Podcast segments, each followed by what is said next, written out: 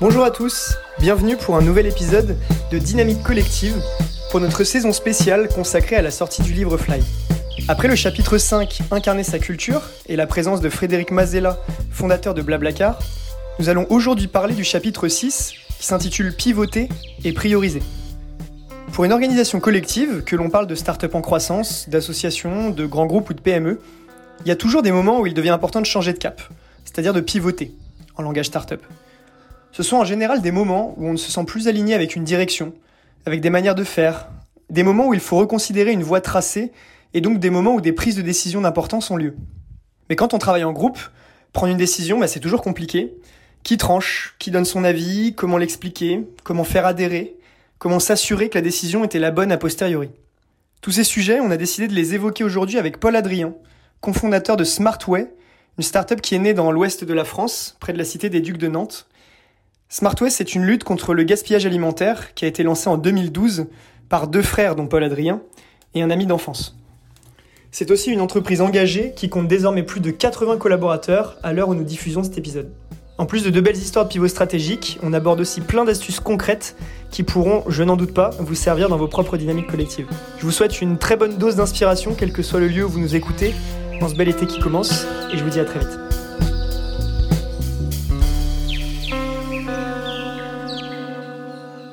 Salut Paul-Adrien. Salut. Merci de venir sur Dynamique Collective à ton retour de vacances. Euh, je trouve ça très très cool de prendre le temps de ta part. Euh, première question, euh, comme tous les épisodes de cette saison spéciale sur le livre, si tu devais choisir un objet qui représente la dynamique collective selon toi, quel serait-il? Je parlerais d'une boussole. Je pense qu'à partir du moment où on est tous raccords sur la direction à prendre, quand on voit où on veut aller, c'est plus simple de bouger de manière collective. Si chacun part dans son, de son côté, on n'y arrive pas. Donc voilà, la boussole pour donner la direction. Et est-ce que c'est un objet que tu utilises aussi dans ta vie euh, perso ou même chez euh, Smartway ou pas du tout? Euh, Pas vraiment, non. J'aurais pu du coup dire le compas, que j'utilise pas mal quand je travaille le bois. Ah. mais mais non, non, je n'utilise pas de boussole.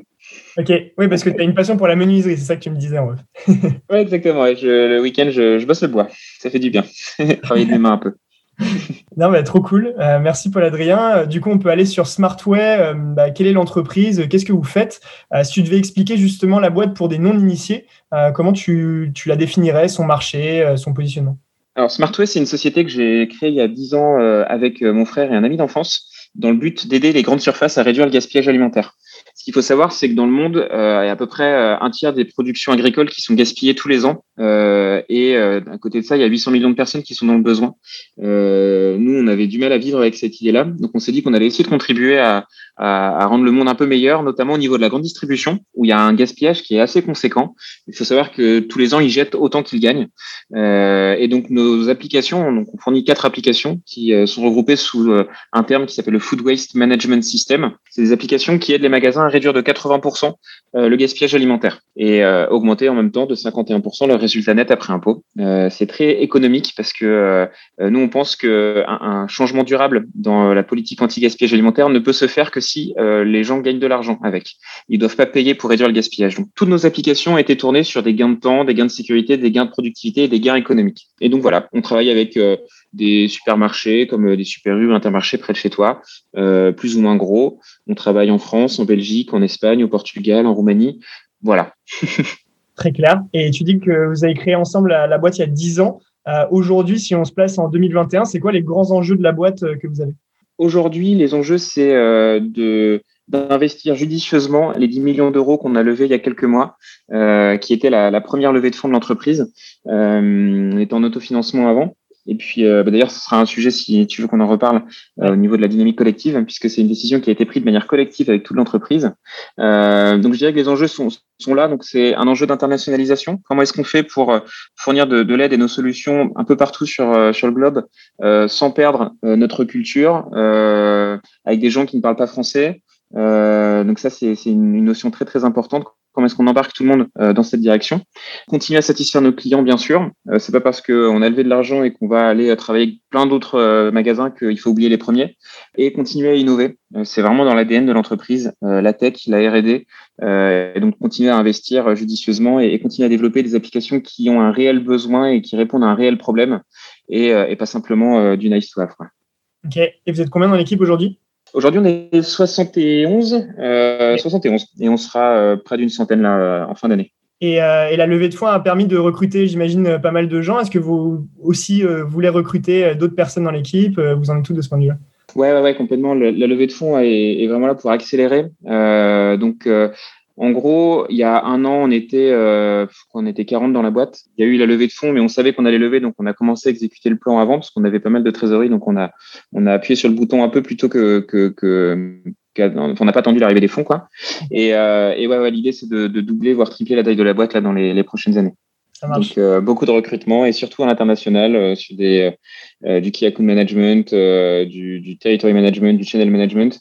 voilà, ça c'est les gros points internationaux. Et en France, ça va être des commerciaux, des customer success qui gèrent les comptes clients une fois qu'on a conclu un partenariat avec eux, et beaucoup de chercheurs, développeurs, data analyst, data engineer. voilà, tous les profils plutôt type R&D.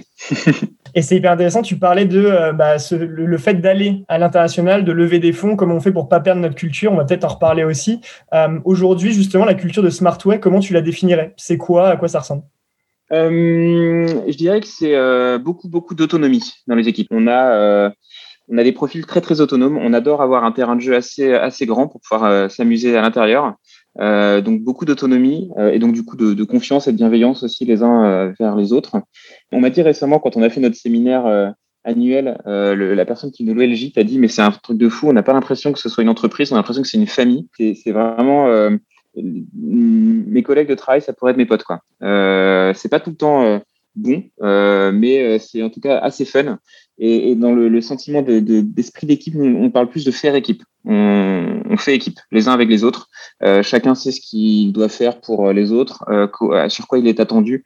Euh, tout est très clair et, euh, du coup, c'est c'est ce qui permet autant d'autonomie, en fait, je pense. Tu dis que c'est pas toujours bon d'être dans une boîte avec des potes. Pourquoi? Bah, en fait, moi, si tu veux, j'ai monté ma boîte. Pour, pour monter la boîte, j'ai quitté mes études. Donc, en fait, j'ai pas beaucoup d'expérience professionnelle. Je sais pas comment ça se passe chez les autres. Et vu que j'étais étudiant, bon bah, la vie d'étudiant, on sait ce que c'est. Hein, c'est quand même très cool. C'est les copains. Et donc, du coup, euh, on a recruté des gens qui nous ressemblaient. Donc nous, on était tous euh, très autonomes. Voilà, un fondateur d'entreprise, forcément, il est, il est un peu autonome quand même, avec euh, une dose de fun, beaucoup de bienveillance, comme je le disais. Euh, et du coup, les, les, premières personnes qui, sont, qui, ont, qui ont intégré l'entreprise, euh, c'est vrai qu'on avait une, une facilité, on va dire, à, à communiquer euh, de manière extra professionnelle. Euh, c'était c'était assez assez simple, assez fluide, et ça a continué à grandir comme ça. Euh, ce qui fait que j'étais au mariage d'un de mes meilleurs amis il y, a, il y a trois semaines. Bah, il y avait quelqu'un de l'entreprise qui y était aussi. il y a des colloques qui sont faites dans la boîte. Il y a trois trois personnes qui sont ensemble. Enfin, c'est c'est ouais, ouais c'est la bonne c'est pas mal. Après, euh, il faut savoir dire les choses quand même. C'est-à-dire que c'est pas parce que j'ai une relation euh, euh, amicale avec l'un des mes, mes, collaborateurs que je vais pas lui dire quand il fait du mauvais boulot. On, on, est là dans un cadre professionnel, mais avec un peu de fun, c'est quand même beaucoup plus sympa au quotidien. Trop bien. Bah, écoute, tout le mal que je vous souhaite, c'est de, réussir à garder ça, quel que soit le, le nombre de personnes chez Smartway. Merci. euh, on peut peut-être passer sur bah, dynamique concrète. parlons d'actions concrètes du coup sur le sujet euh, de l'épisode du pivot, de la, de la repriorisation euh, que vous avez pu vivre dans l'entreprise. Euh, tu parlais juste avant, on peut peut-être commencer par celui-là de la levée de fonds, qui a été une décision prise plutôt collectivement, ce qui est assez rare pour être souligné en vrai. Donc, justement, est-ce que tu peux nous raconter comment ça s'est passé? Oui, bien sûr, avec plaisir. Même. alors, ce qu'il faut savoir, c'est qu'on a fait huit ans en mode bootstrap. on a été chercher l'argent chez nos clients plutôt que chez des investisseurs, ce qui fait qu'on a rentabilisé la boîte au bout de deux ans et qu'on a euh, finalement en bon père de famille, euh, gérer une croissance euh, raisonnable en recrutant seulement quand on pouvait. donc le, paradigme d'une levée de fonds était quand même très très différent en termes de, culture derrière et de, recherche d'objectifs beaucoup plus ambitieux que ce qu'on avait déjà et qui était, qui était, quand même déjà assez ambitieux. Mais c'était quand même quelque chose d'un peu différent. Donc ce qu'on a fait, c'est qu'on a commencé au comité de direction par évoquer le sujet. En disant, on réfléchit à une levée de fonds parce que nous, en tant que fondateurs, on trouve qu'on est trop lent. Euh, on a euh, monté cette entreprise pour avoir un impact au niveau mondial. Euh, on n'y est pas encore aujourd'hui. on pense qu'on peut le faire. On, sent qu'on a les bras pour et, l'esprit pour et les produits, les services pour, mais on n'a pas l'argent suffisamment pour pouvoir y aller.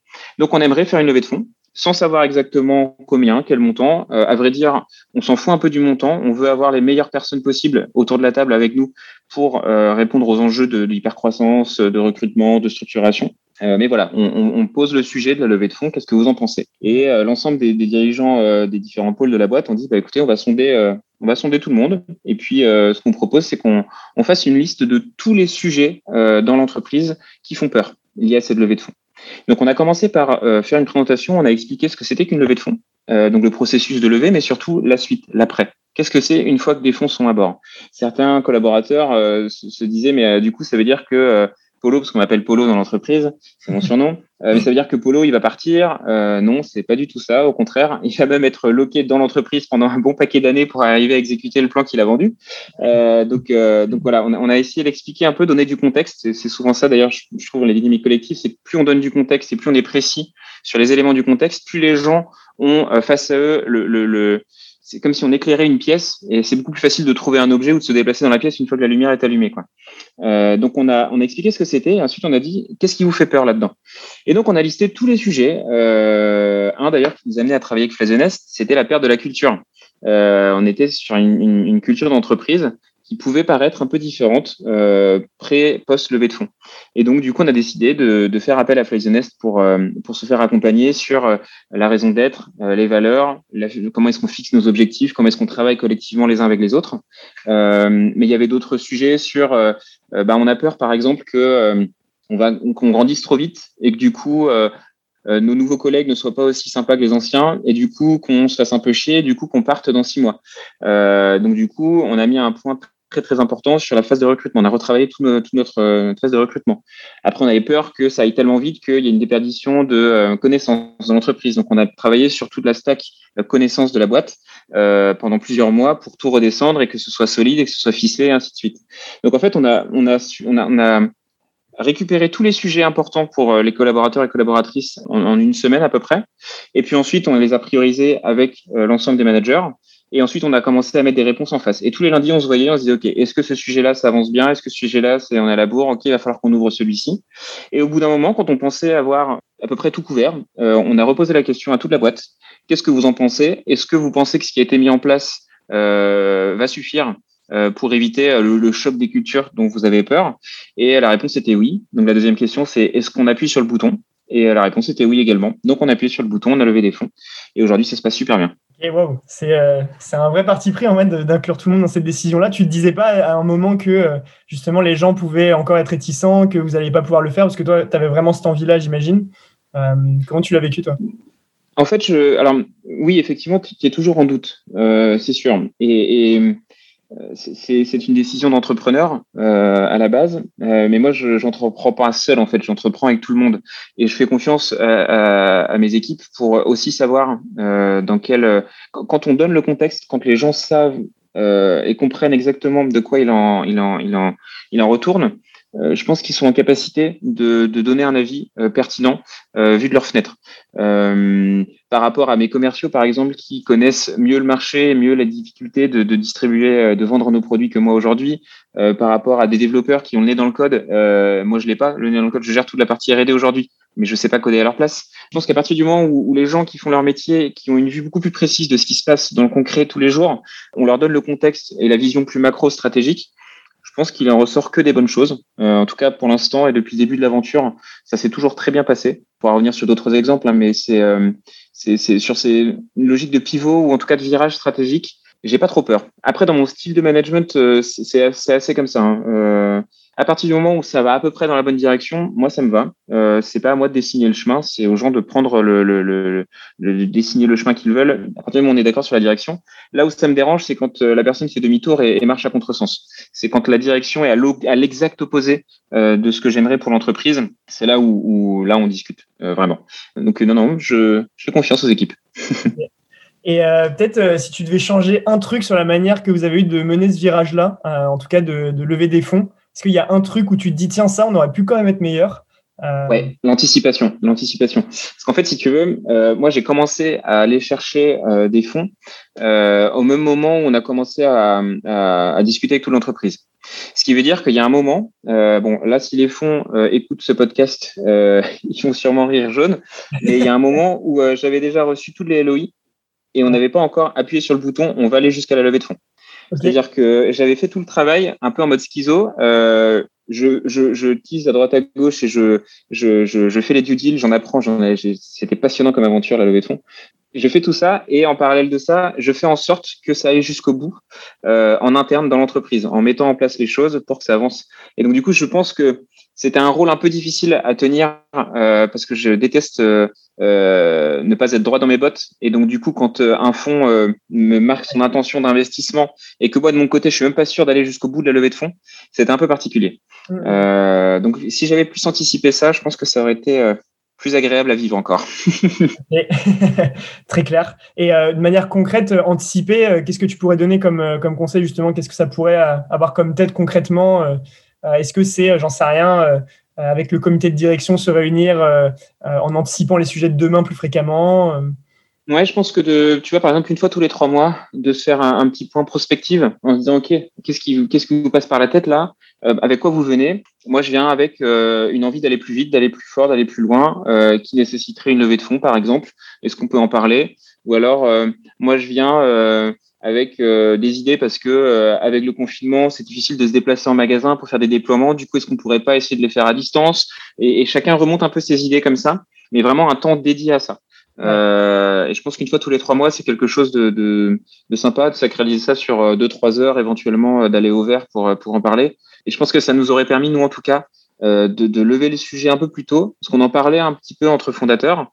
Et on en a parlé finalement au, au CODIR que à partir du moment où on s'était décidé à mettre la, la, première concernant la levée de fonds. Euh, donc ouais, mais ouais, sacraliser un moment trimestriel ou selon la taille des boîtes, peut-être que ça peut être euh, un peu moins régulier ou un peu plus régulier. Je pense que c'est important, ouais. Trop bien, super. Bah, on peut peut-être aller sur le deuxième virage important euh, de, de l'histoire de Smartway euh, dont tu voulais nous parler. du coup, est-ce que tu peux nous en dire plus? Je ne donne pas le sujet pour l'instant, je te laisse. oui, bien sûr, avec grand plaisir. En gros, bah, dans la partie dynamique collective, il y a collectif. On a nous toujours essayé de, de, de travailler euh, collectif avec euh, d'autres entrepreneurs qui euh, travaillaient dans le même sujet, dans le même marché que nous, avec les mêmes valeurs, avec les mêmes ambitions. et on a comme ça commencé à travailler avec une autre entreprise qui aidait les grandes surfaces à réduire le gaspillage alimentaire. Et on a beaucoup, beaucoup créé de liens avec eux euh, tellement qu'on a failli fusionner les deux boîtes. Euh, donc à l'époque, euh, ce qu'il faut dire, c'est que tous les six mois, les deux boîtes se retrouvaient pour des séminaires où on travaillait tous ensemble, un été ou un hiver. On avait, nous, on hébergeait gratos leurs équipes nantaises dans nos bureaux. Les équipes, on avait des, des mailing lists communes, on avait des groupes de travaux, de travail communs sur la partie finance, sur la partie opération, sur la partie performance, sur la partie innovation. Enfin, c'était vraiment, on était très très très liés et euh, on a décidé d'arrêter de bosser avec eux. Alors c'est une, une volonté qui est arrivée d'abord des équipes. Encore une fois, ce que je disais tout à l'heure, hein, les équipes qui sont euh, euh, sur, le, sur le terrain au quotidien voient des choses que moi je vois pas.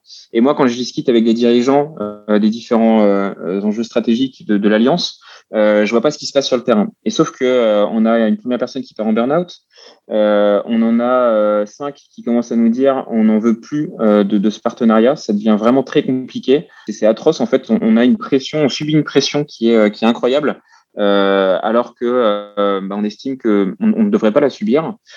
Donc, on commence à avoir comme ça quelques red flags qui arrivent et on se dit ouais, c'est bizarre. On en parle un petit peu dans, les instances avec les autres fondateurs et puis puis on se rend compte qu'en fait on est face à un mur et que euh, soit par manque de, de, de volonté, d'écoute ou de clarté, j'en sais rien, eux ne voient pas les choses dans ce sens-là. Mmh. Donc on se dit petit à petit, il y a quelque chose qui cloche. Et on se dit bon, il y a, il y a quand même beaucoup de choses euh, délicates avec ce virage-là, c'est que on est très très très dépendant euh, de cette entreprise. Ce qu'il faut savoir, c'est qu'à l'époque, à peu près 80% de nos flux financiers passent par cette boîte-là. Ce qui veut dire que si on se fâche, et d'ailleurs ça s'est passé hein, pendant trois mois, euh, ils ont arrêté de nous payer pour négocier euh, des conditions qui leur allaient bien. C'était, euh, ouais, ouais, c'était toutes les semaines ils devaient nous faire des virements. Il y avait plus de 300, 400 000 balles qui dormaient chez eux plutôt que, que chez nous.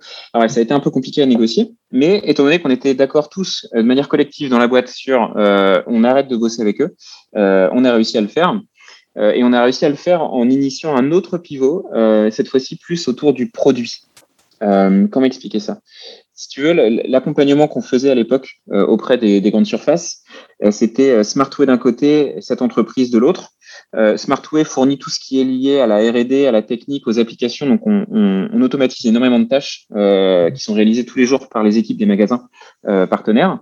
Et les équipes de cette autre structure allaient tous les mois en rayon discuter avec les équipes, transmettre des rapports statistiques que nous on fournissait pour expliquer comment arriver à aller faire encore mieux et mmh. comment réduire encore davantage le gaspillage. Et du coup, on se dit, bah, si on se sépare, euh, ce qui est sûr, c'est qu'on ne pourra pas faire appel à leurs équipes et du coup, on va se perdre, on va perdre cette, euh, ce, pied sur le carrelage euh, des grandes surfaces, on va perdre cette relation client au mois le mois. Du coup, comment est-ce qu'on fait pour y arriver? Et, et, on se dit, bah, en fait, on n'a qu'à essayer d'automatiser tout ça. C'est notre ADN, on est dans la tech on essaie de faire des applications qui font plus vite, qui font mieux que le, le, le, temps euh, passé par les équipes. Et, euh, et, finalement, on se rend compte qu'on a une, carte à jouer sur euh, l'intelligence artificielle, euh, une intelligence artificielle qui va expliquer aux, distributeurs qu'est-ce qu'il faut faire tous les jours avec l'ensemble des produits à sauver. J'ai 10 paquets de combien il faut que j'en mette en étiquetage promotionnel, à quel pourcentage de remise et combien il faut que j'en mette en dons alimentaires aux associations caritatives. Typiquement, c'est ça. Et donc on s'est dit, ok, voilà, euh, moi je dresse la roadmap, euh, une roadmap qui euh, durait trois ans à la base. C'était une vision que je poursuivais. J'étais d'ailleurs assez assez clair, même vis-à-vis de cette autre boîte.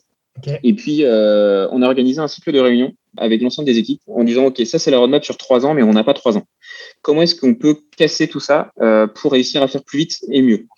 Et donc en fait, en faisant ça, ce qui s'est passé, c'est que les équipes ont pris le sujet. Ils se sont dit, ok, si jamais on veut euh, quitter cette boîte-là, euh, enfin ce partenariat-là, euh, et qu'on veut préserver et notre boîte à nous, qu'on veut sauver la boîte parce que ça, ça aurait pu faire couler la boîte clairement, euh, il va falloir qu'on trouve quelque chose de remplaçant pour nos clients. Et du coup, c'était le sujet qui nous paraissait le plus à même de créer de la valeur, en tout cas de remplacer la valeur de notre ex-partenaire chez nos clients. Et donc, on s'est dit comment est-ce qu'on fait pour arriver à faire euh, accélérer l'émergence de ce nouveau euh, service pendant la phase de négociation et euh, le virage finalement de on quitte notre ex-partenaire. Et donc du coup, tout le monde a compris que l'enjeu il était là, qu'il fallait qu'on y passe et qu'on n'avait pas trois ans. Et donc en fait, c'est un site de réunion qui a duré une semaine euh, toutes les équipes qui sont venues. C'est genre, ça, on peut le faire plus vite, ça, il n'y a pas besoin de ça pour faire ci, il n'y a pas besoin de ci pour faire ça. Euh, bref, on a cassé la roadmap et ce qui fait que on, est passé d'une roadmap de trois ans à neuf mois. Euh, neuf mois, dont les trois premiers qui étaient une étude théorique euh, par l'équipe Data Science pour s'assurer qu'on ne fasse pas fausse route. Donc, on a rejoué toutes les décisions qu'avaient pris nos clients euh, sur l'année 2018, puisque le, pivot s'est initié en 2019. Tous les jours par jour, produit par produit, on s'est rendu compte qu'on aurait pu augmenter à la fois le nombre de produits vendus en, promotion et le nombre de produits donnés. Donc, c'était pas l'un en détriment de l'autre, c'était les deux. Donc, c'était vraiment très, très positif pour nos clients. Ça, c'est gros feu vert. Ensuite, on s'est dit, bon, on va pas attendre que l'équipe de dev ait développé le, le, le sujet on va aller tester les choses nous-mêmes à la, euh, bit couteau euh, en magasin. Donc euh, en gros, la directrice commerciale, des chercheurs, les UX designers, moi, des personnes en stage, des commerciaux, des développeurs, on a tous passé des semaines entières en magasin. On débarquait le matin à 5 heures, on récupérait toute la casse, donc tous les produits qui devaient être normalement sauvés euh, par le magasin, on les récupérait tous les matins et on jouait nous-mêmes notre algorithme qui n'était absolument pas user, euh, user friendly. C'était, c'était, il était dégueulasse à voir. Et puis on faisait nous-mêmes la répartition, on faisait nous-mêmes l'étiquetage, on organisait le don et ensuite on retournait au gîte pour dormir euh, jusqu'au lendemain matin, quoi. Et, et, on a fait ça à plusieurs endroits en France pendant un mois au mois de juin. Euh, ce qui a super bien marché et qui nous a permis de voir que dans ces deux magasins, euh, ça, ça, ça, a super bien fonctionné. Et du coup, tout le monde s'y est mis. Hein. Vraiment, c'était le but. On voulait tester le plus vite possible euh, la, la, la, création de valeur. Et pendant ce temps-là, on a réussi à développer la vraie application qu'on a lancée euh, deux mois plus tard, à la rentrée de septembre. Et on a réussi à faire la bascule euh, de tous nos anciens, enfin de tous nos clients sur ce nouveau service. et du coup, la séparation avec cette, cette ex-partenaire.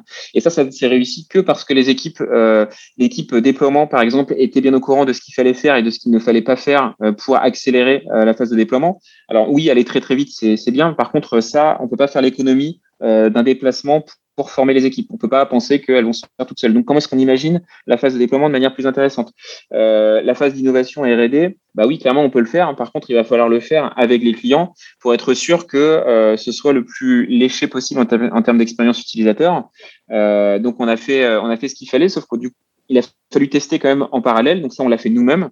Et c'est l'ensemble des équipes qui sont portées volontaires pour passer des semaines à droite à gauche et, et le faire. Et donc, euh, finalement, de cette première euh, notion, on veut quitter ce partenaire parce qu'il nous mène la vie dure et on n'a pas signé pour ça, euh, à euh, OK, si on le fait, qu'est-ce qu'on risque? On risque tout ça, d'accord.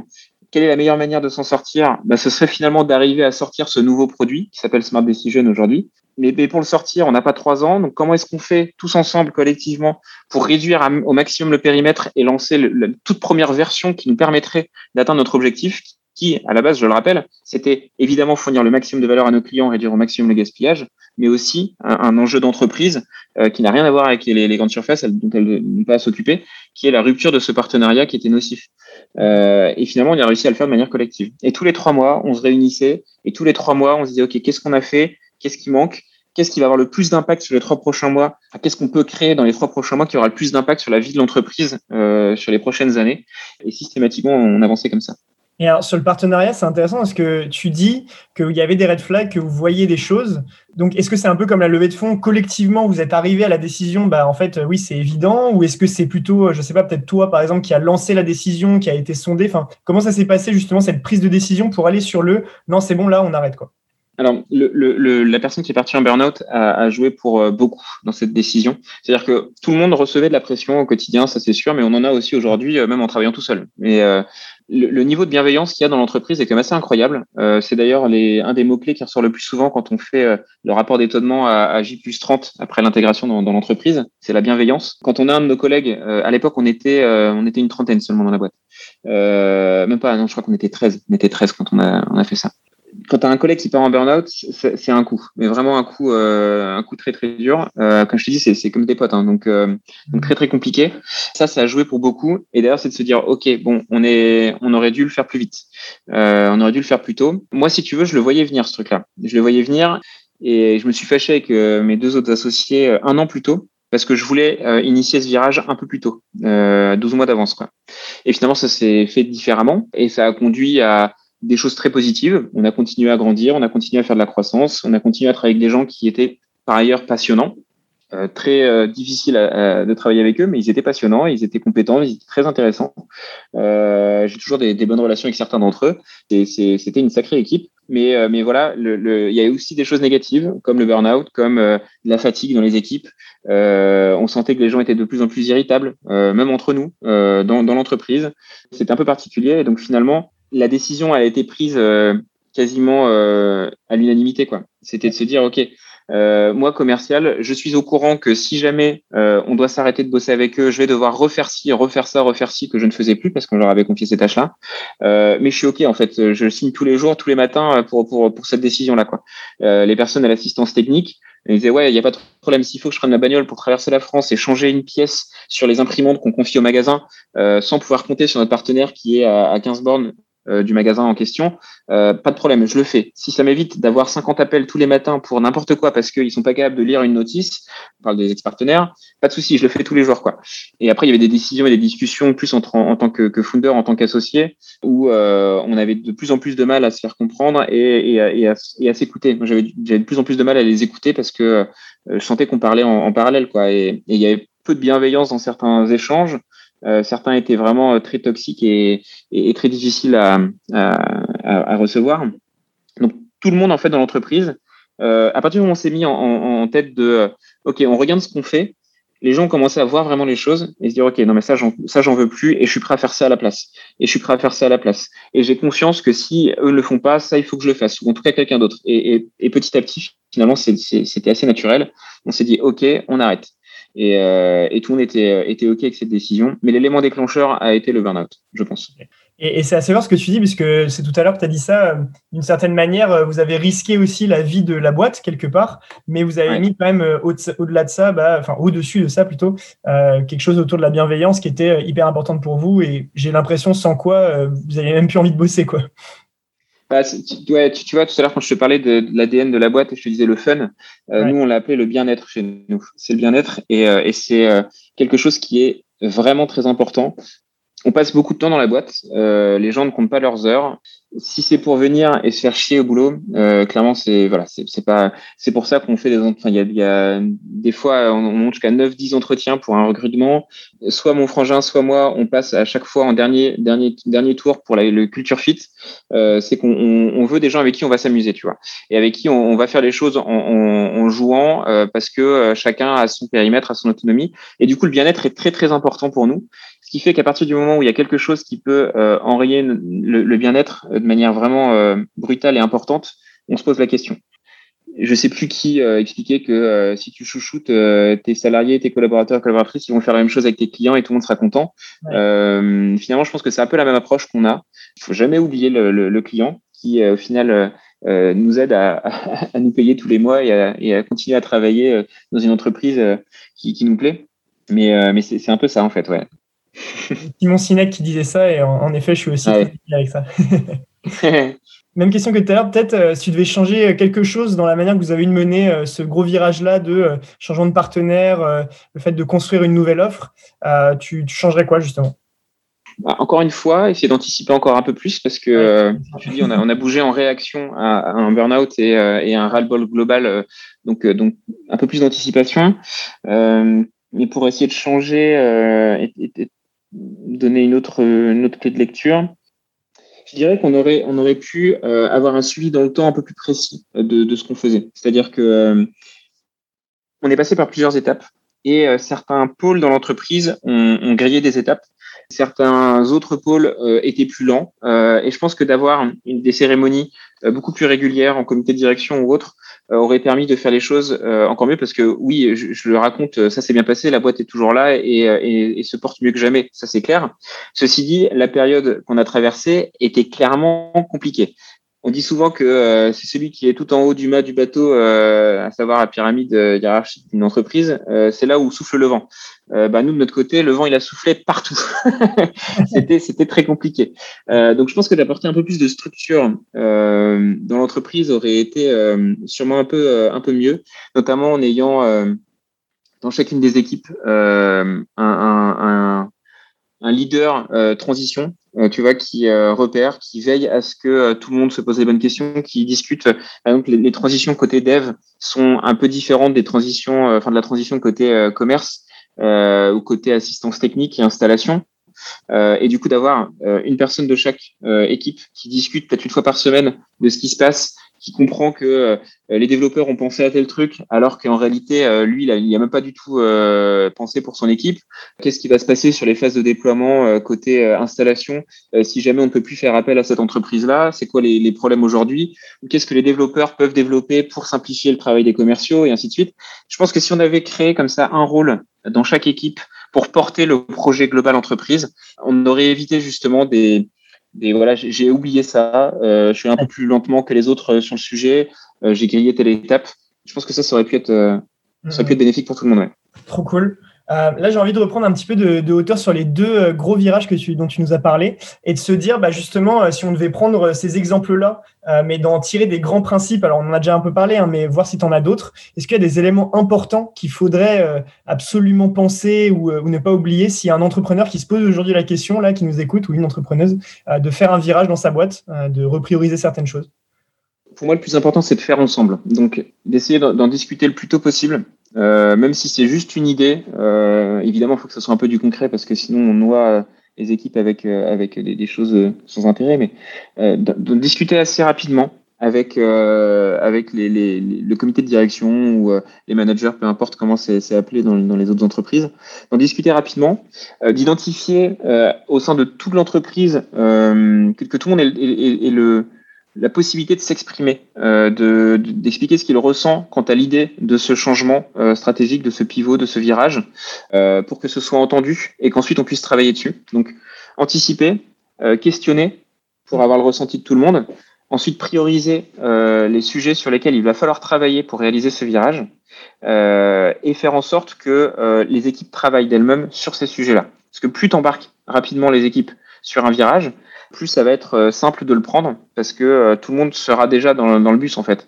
Euh, c'est pas à toi de, traîner euh, le truc. tout le monde est déjà assis dans la voiture et, le virage est en train d'être pris. Donc c'est quand même beaucoup plus rapide. Et, je dirais pour pour donner justement du, du, du pouvoir aux équipes et les embarquer, c'est donner un contexte très très clair en amont. C'est que tout le monde soit au courant de tout. nous on a une transparence hyper importante dans la boîte et je pense que c'est quelque chose qui qui est, qui est essentiel quand on prend un grand virage, c'est de dire voilà, si je fais un pivot parce que mon business euh, modèle actuel ne marche pas, c'est pas protéger les équipes que de ne pas leur dire. Hein. Euh, alors oui, il y en a peut-être qui vont prendre peur et qui vont quitter le navire tout de suite, euh, mais il vaut mieux qu'elles aient quitté le navire avant de prendre le virage parce que sinon le virage ça va vraiment secouer quoi. Donc euh, dire les choses important. Et par rapport à ce que je disais sur ce qu'on aurait pu faire de mieux sur le dernier virage, c'est peut-être d'avoir une équipe resserrée spéciale transition. Des personnes qui vont pouvoir essaimer dans les équipes, récupérer les insights durant le virage, qui vont garder la tête hors de l'eau et puis s'assurer que, que, tout se passe bien, veiller à ce que la transition se fasse la, la, meilleure manière possible pour les, les, les collaborateurs et collaboratrices. Je pense que c'est important aussi. Et peut-être ça intéresse sur le, la notion de transparence. Euh, est-ce que vous avez justement une instance chez Smarto aujourd'hui où euh, vous transmettez de l'info euh, assez régulièrement ou du contexte Comment ça se passe? Ouais. Oui, tout à fait. Euh, alors, tous les trois mois, on a euh, un, quarter review. Euh, donc, en gros, on va présenter tous les chiffres de la boîte. Donc, euh, les revenus, l'écart par rapport à ce qu'on avait anticipé, les dépenses, l'écart par rapport à ce qu'on avait anticipé, la trésorerie dispo. Euh, voilà, on, on, présente tout. Et comme ça, tout le monde a, a de l'info sur, sur où se situe l'entreprise. Et ensuite, chacun des, des, grands pôles de l'entreprise va donner, va s'engager auprès de la boîte à réaliser euh, des actions au cours des trois prochains mois. Par exemple, l'équipe commerciale va s'engager à rapporter tant de nouveaux business. Euh, l'équipe R&D va s'engager à sortir tel ou tel euh, feature ou tel ou tel euh, sujet ou à sécuriser tel ou tel truc.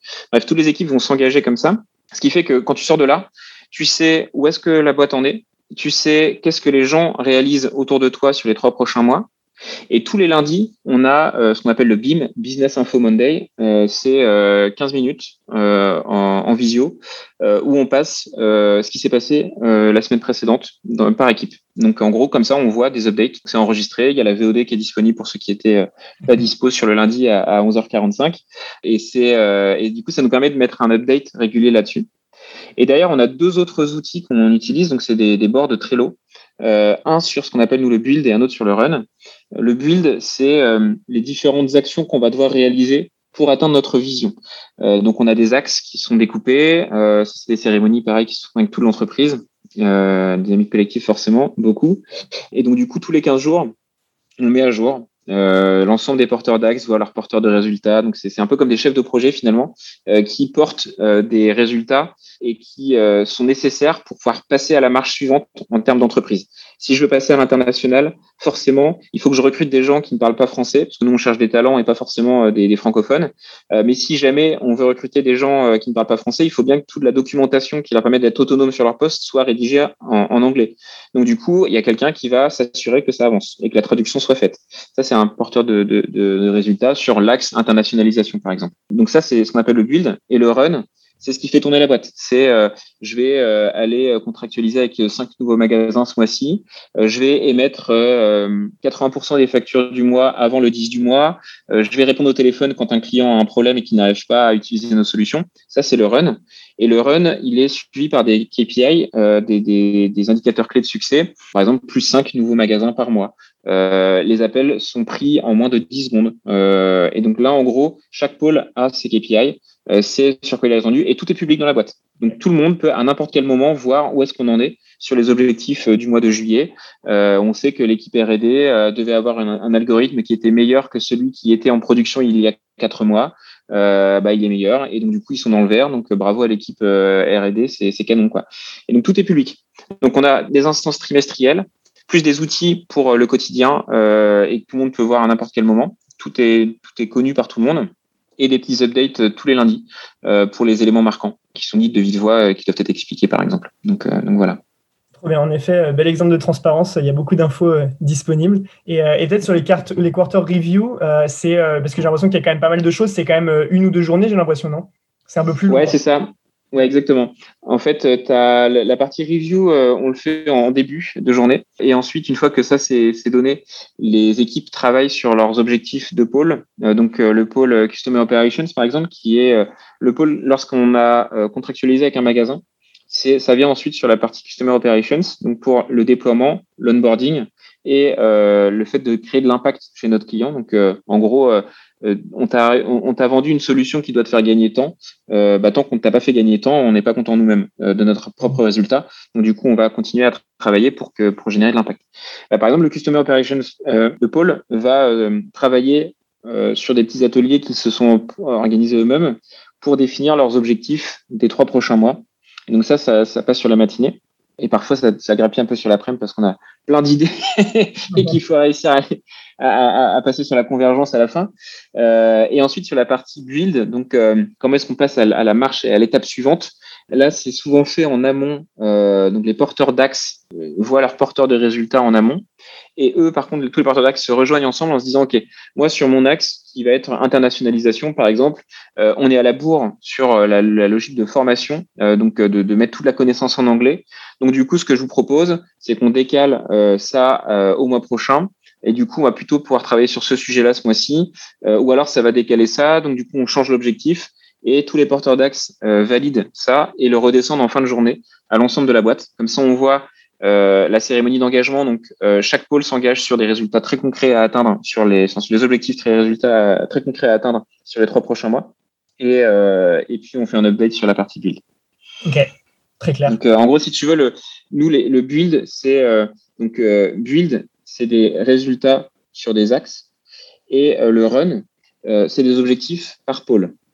C'est comme ça qu'on a, qu'on a segmenté vraiment le travail de, de, de, toutes les équipes. Et du coup, il y a un update et un travail collectif sur ces deux sujets-là à chaque euh, quarter review. Et des fois, c'est une journée et des fois, c'est deux journées. Deux journées, c'est quand on arrive en fin de période sur le build. Le build, il peut durer, euh, selon le, les enjeux, ça peut durer six mois, neuf mois, douze mois. Euh, là, tu vois, typiquement, on avait démarré en janvier. Là, ça s'arrête euh, fin septembre. Ce qui veut dire qu'en octobre, on va avoir un gros travail à faire sur le, prochain, euh, ce qu'on appelle master plan, les, la prochaine période de build, avec l'identification des nouveaux axes, euh, gros brainstorming général pour les résultats sur chacun de ces axes-là. Donc là, ça va prendre un peu plus de temps. Donc là, on va se rejoindre sur plusieurs jours. Ok, très clair. Euh, j'ai envie de parler de toi là pour, euh, pour finir l'interview, euh, Paul Adrien. on a parlé justement de virages stratégiques pour Smartway. j'ai envie de te poser la question, du coup, ces virages-là, est-ce qu'ils ont eu un impact particulier sur toi en tant que, en tant que leader, que ce soit positif comme négatif d'ailleurs, hein, quand tu rentrais chez toi le soir après, après ta journée de taf ou pas, ou même pendant ta journée de taf, quels impacts ça a eu quoi? Ouais, forcément, il y a, beaucoup, beaucoup d'impact. Sur le virage levé de fonds, par exemple, premier impact, moi j'ai aussi entrepris pour apprendre, euh, apprendre des nouvelles choses tous les jours. Et clairement, j'avais jamais réalisé de levée de fonds. Donc du coup, j'ai trouvé ça passionnant de chez passionnant. Euh, j'ai appris plein de choses. J'ai appris des choses sur ma propre entreprise avec la manière de la voir par les investisseurs. C'était vraiment, euh, vraiment génial. Mais c'était euh, très, très, très prenant en termes de temps. C'est-à-dire que ma, conjointe et moi, on, s'est vu en pointillé parce que parce que voilà, je faisais que travailler et ça a duré plusieurs mois et c'était c'était intense et long. Donc donc et en plus de ça, c'était en confinement. Donc en gros, je quand tu dis avec quoi tu revenais quand tu quand tu rentrais chez toi, en fait, j'étais toujours chez moi. mais mais ouais, des, des, nuits blanches, ça m'était pas arrivé depuis longtemps me réveiller en stress à 2 heures du mat parce que j'ai pas envoyé euh, les réponses euh, à tel ou tel fond et, euh, et bosser toute la nuit et voilà, c'était donc, donc forcément, il y a certaines décisions qui vont entraîner une, charge de travail un peu plus conséquente de mon côté, mais c'est pas, c'est toujours avec avec plaisir. Sur l'autre l'autre virage dont je vous ai parlé, enfin dont je t'ai parlé tout à l'heure, sur la rupture du partenariat avec notre ex-partenaire et en même temps le pivot de service produit vers l'IA, c'était très difficile de, de voir que euh, dans, une, dans une boîte que tu as créée, sur laquelle tu prônes le bien-être, tu as un mec qui part en burn-out, c'est comme dur. Euh, donc du coup, tu rentres chez toi le soir, tu te dis putain, euh, j'ai pas vu les choses assez vite, euh, il a manqué quelque chose. En plus, c'est quelqu'un que je manageais moi euh, en direct, donc du coup, euh, très très dur à, à voir. bon, on en a reparlé depuis.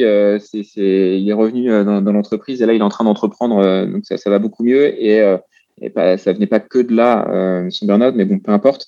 C'est difficile de rentrer chez toi le soir avec ça, clairement. Par contre, à partir du moment où euh, tu vois émerger une dynamique vraiment collective autour d'un enjeu d'entreprise et que tu dis finalement, tu quand tu montes ta boîte, euh, tu as tes deux bras et c'est toi qui pousses tout. Euh, quand tu as quelques associés, c'est cool parce que du coup, on est plusieurs à pousser. Euh, quand tu as des premières personnes qui rejoignent le bateau et qui commencent à pousser avec toi, c'est cool. Là, aujourd'hui, il y a 70 paires de bras qui poussent le bateau et qui, continuent à avancer, c'est top. Quand tu vois que tout le monde pousse dans la même direction et que tout le monde a envie de faire des trucs, de sortir les doigts, d'avancer dans la bonne, enfin, c'est juste incroyable. Donc, dans des virages comme ça, d'embarquer tout le monde, c'est aussi hyper énergisant. Quoi. Mm. Euh, au début, tu dois te répéter, tu répètes, tu répètes. Euh, en gros, euh, tu vois, par exemple, quand on a fait le virage, c'est un truc que j'aurais pu te dire tout à l'heure, du coup, j'en profite là. Quand on a fait le virage et que on, on, a compris que le, la rupture de ce partenariat-là ne se ferait que avec cette nouvelle innovation qu'on devait sortir en neuf mois au lieu de trois ans, les gens qui me demandaient une réunion, je leur demandais est-ce que c'est sur ce projet? Le, nom de code s'appelait Epsilon. Euh, donc pareil, un nom de code, c'est assez cool parce que tout le monde sait de quoi on parle à chaque fois qu'on le prononce. Et du coup, j'avais refusé toutes les demandes de réunion si ça ne parlait pas d'Epsilon. Donc en gros, les personnes ne pouvaient plus me voir, sauf si c'était sur Epsilon. Et donc du coup, ça met le, curseur en mode, ok, c'est la priorité euh, du patron, donc ça doit être normalement la mienne aussi, tu vois. Et donc du coup, euh, tu répètes, tu répètes, tu répètes jusqu'à ce que les gens ne peuvent plus d'entendre parler d'Epsilon. Et puis, en fait, jusqu'à ce que les gens embrassent Epsilon et se disent, OK, en fait, euh, vas-y, feu, c'est parti, quoi. Donc, euh, ça, plus le contexte que tu donnes, plus euh, les premiers quick wins qui vont, qui, énergisent tout le monde, c'est canon. Donc, franchement, c'est, c'est, à partir du moment où tu, tu te fais chier quand tu es tout seul. Enfin, moi, je suis, je suis, comme ça, je suis un extravert, donc je me fais chier quand je suis tout seul. Mais par contre, quand c'est une dynamique qui est lancée avec tout le monde et qu'on est tous dans le même bateau à envoyer ce qu'il faut, c'est, méga énergisant. Là où c'est plus compliqué, euh, peut-être, pour revenir sur ce que je disais tout à l'heure, c'est que moi, j'avais anticipé ce virage-là 12 mois avant et c'était pas allé du tout comme j'avais anticipé. Là, c'était aussi assez dur parce que tu es, dirigeant de la boîte, tu dis, moi, je pense qu'il faut qu'on aille dans cette direction-là. Et finalement, c'est pas ce qui se passe parce qu'on n'avait pas suffisamment passé de temps à enrichir le contexte et que tout le monde n'était pas, euh, n'avait pas la big picture, tu vois, la, la, pièce dans laquelle on se trouvait n'était éclairée qu'à moitié. Et donc, du coup, on voyait pas tout ce qui se cachait dans l'ombre. Euh, moi, je le voyais à peu près. En tout cas, je le sentais et euh, je le sentais venir comme ça. Et du coup, c'était un peu compliqué parce que au début, je l'ai pris comme un constat d'échec en me disant, bah, finalement, j'ai peut-être pas réussi à éclairer toute la pièce. Et donc, du coup, euh, il y a des choses qui n'ont pas été vues ou comprises euh, suffisamment tôt dans le, le, le, processus de prise de décision. Euh, donc, je l'ai pris personnellement.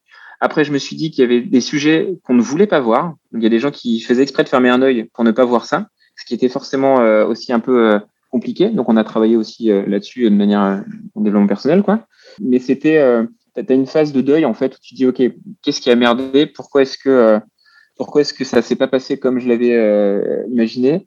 Et après, tu dis, bon, ok, la prochaine fois, qu'est-ce que je mets en place pour être sûr que tout soit visible, que je repère les gens qui veulent pas voir pour pour les accompagner particulièrement sur ce sur ce sur ce sujet-là. Et ouais, voilà, je dirais que c'est toujours très riche, euh, à la fois côté positif comme côté négatif. et, ça prend toujours aussi un peu plus de temps que prévu. Voilà.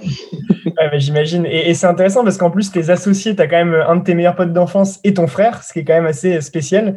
Euh, justement, eux, quel, rôle ils ont eu, peut-être aussi notamment dans ces moments difficiles-là euh, Est-ce que, est que justement de les avoir, ça a été quelque chose de, de positif pour toi?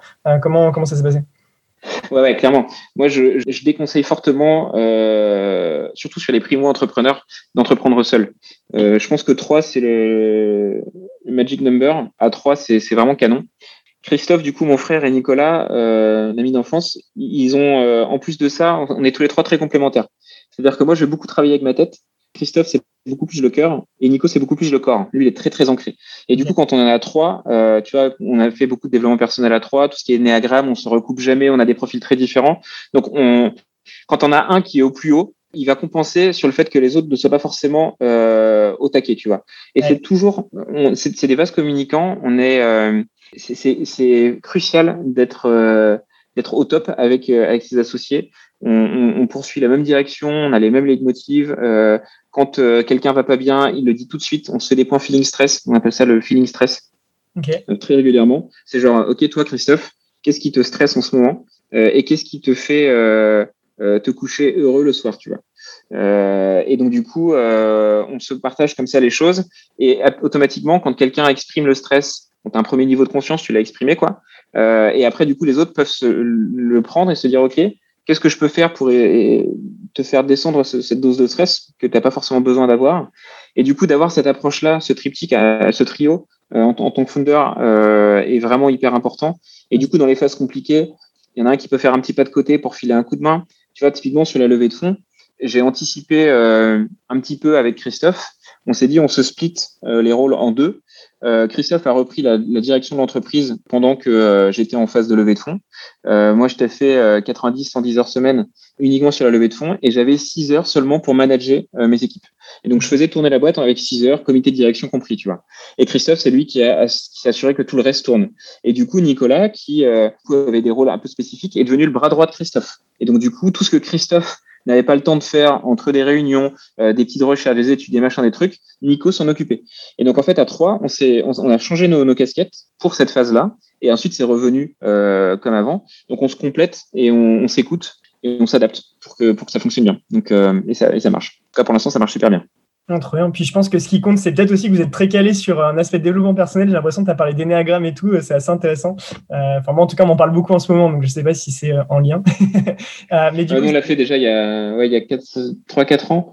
Mais c'est vrai que au début, si tu veux, euh, en tant que founder, on, on, se connaissait déjà hein, depuis la primaire, on se connaissait. Donc euh, euh, Nicolas, on était en primaire avec lui. Moi, j'ai passé mon bac avec lui. Enfin, on avait déjà failli monter une boîte ensemble tous les trois deux ans avant.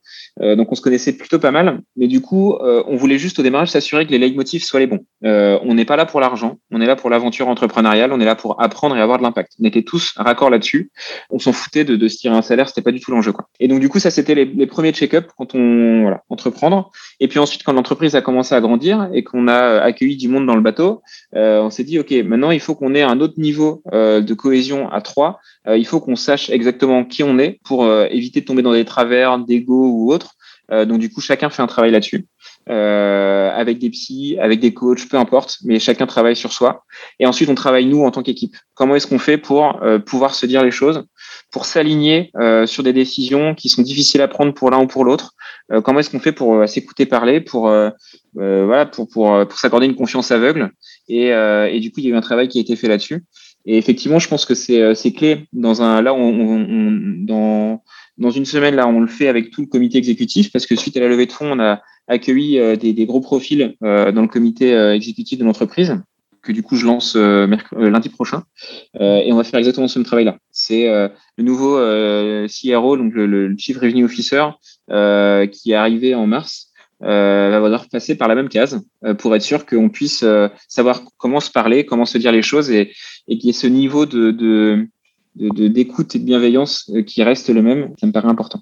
Et est-ce que tu as justement un, livre, vu qu'on est sur une saison spéciale livre, à conseiller sur tous ces aspects-là de dynamique collective, développement personnel, individuel, un qui t'a marqué? Oui, carrément. J'ai même plusieurs.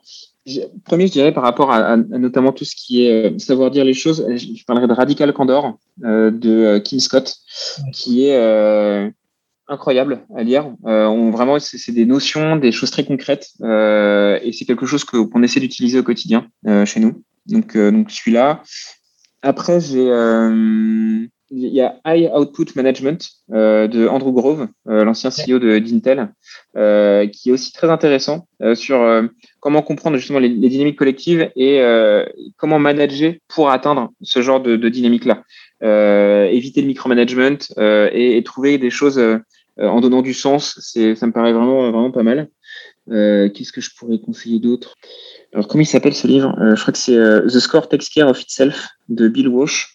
Euh, qui était euh, l'ancien euh, coach des 49ers de San Francisco et qui a, mis en place beaucoup de, choses dans, dans, l'équipe. mais pas que dans l'équipe, mais aussi dans le secrétariat, dans les bureaux, dans les sponsoring, dans les partout, pour réussir à gagner des trophées. Et ça a bien fonctionné puisque deux ans ou trois ans plus tard, c'était il remportait, enfin ils, atteignaient leur objectif. Donc celui-là est pas mal non plus. Mais je dirais Radical Condor, obligatoire. Trop bien, ouais, je le, recommande aussi, donc je, vais dans ton sens. Euh, non, mais merci pour Adrien pour, euh, pour toutes ces euh, astuces concrètes et franchement, je pense qu'il y, y a de quoi faire pour nos auditeurs. et justement, pour finir l'interview, on aime bien finir sur une question que tu vois, as envie de leur poser, une question que tu poseras à nos auditeurs pour que justement ils s'interrogent sur leur façon de vivre leur propre dynamique collective, que ce soit en famille, au travail, dans le sport aussi, pourquoi pas. Est-ce que tu aurais mm. justement cette question-là? Euh, ouais, carrément. Je, il y en a pas mal qui viennent, mais je pense qu'en fait, la plus importante, c'est de se dire est-ce que j'ai suffisamment exprimé mon point de vue, éclairé la pièce pour voir dans quelle direction bouger? Est-ce que je l'ai suffisamment exprimé pour que les gens comprennent euh, ma position, comprennent ce que je vois, comprennent ce que je ressens? Parce qu'à partir du moment où c'est bien exprimé et où les gens ont suffisamment de recul pour prendre euh, en compte ce que je vois, euh, je pense que les décisions collectives derrière vont être, euh, vont être les meilleures. Euh, donc, si c'est une décision de couple quant à l'éducation des enfants ou des, des, des founders sur la direction d'une entreprise ou toute une entreprise d'ailleurs sur, sur n'importe quel virage stratégique, c'est de se dire, OK, est-ce qu'on a suffisamment donné de contexte de manière suffisamment intelligible pour que tout le monde comprenne la situation dans laquelle on se trouve? S'il y a cinq personnes qui doivent décider, ben, les cinq doivent faire le travail. Euh, et, et, à partir du moment où on pense l'avoir bien fait, je pense qu'on a une pièce qui est éclairée. Et à partir de ce moment-là, on sait vers où bouger. Tout le monde a pu donner son avis et tout le monde peut travailler ensuite sur, sur la, mise en mouvement, la mise en action. Trop bien. Et ben, un grand, grand merci Paul-Adrien pour cette très belle interview. Et puis, bah, une bonne reprise du coup pour ta, ta reprise de vacances. merci beaucoup Julien. Merci beaucoup. N'oubliez pas, quand vous avez affaire à une décision stratégique au sein de votre projet, veillez à bien donner tout le contexte à votre équipe et à bien éclairer la pièce pour faciliter la compréhension de ce pivot ou de cette prise de décision. Pour aller plus loin sur le sujet, je vous conseille un article de McKinsey qui est très bien fait et détaillé et qu'on utilise beaucoup dans nos accompagnements chez Fly the Nest. Je vais vous mettre le lien dans la description de l'épisode. N'hésitez pas si vous avez des questions à nous contacter directement. On a plein d'ateliers à vous conseiller pour euh, mettre cet article en œuvre. Il explique comment catégoriser des décisions et ainsi savoir à peu près quel process adopter lorsque vous y êtes confronté. Dans tous les cas, merci beaucoup d'avoir écouté cet épisode. Nous revenons bientôt pour les trois derniers chapitres du livre Fly. Et en attendant, vous pouvez toujours vous abonner sur Spotify, Apple Podcast ou Deezer, si ce n'est pas déjà fait, pour être informé des prochaines diffusions. Très bel été à tous et à très bientôt.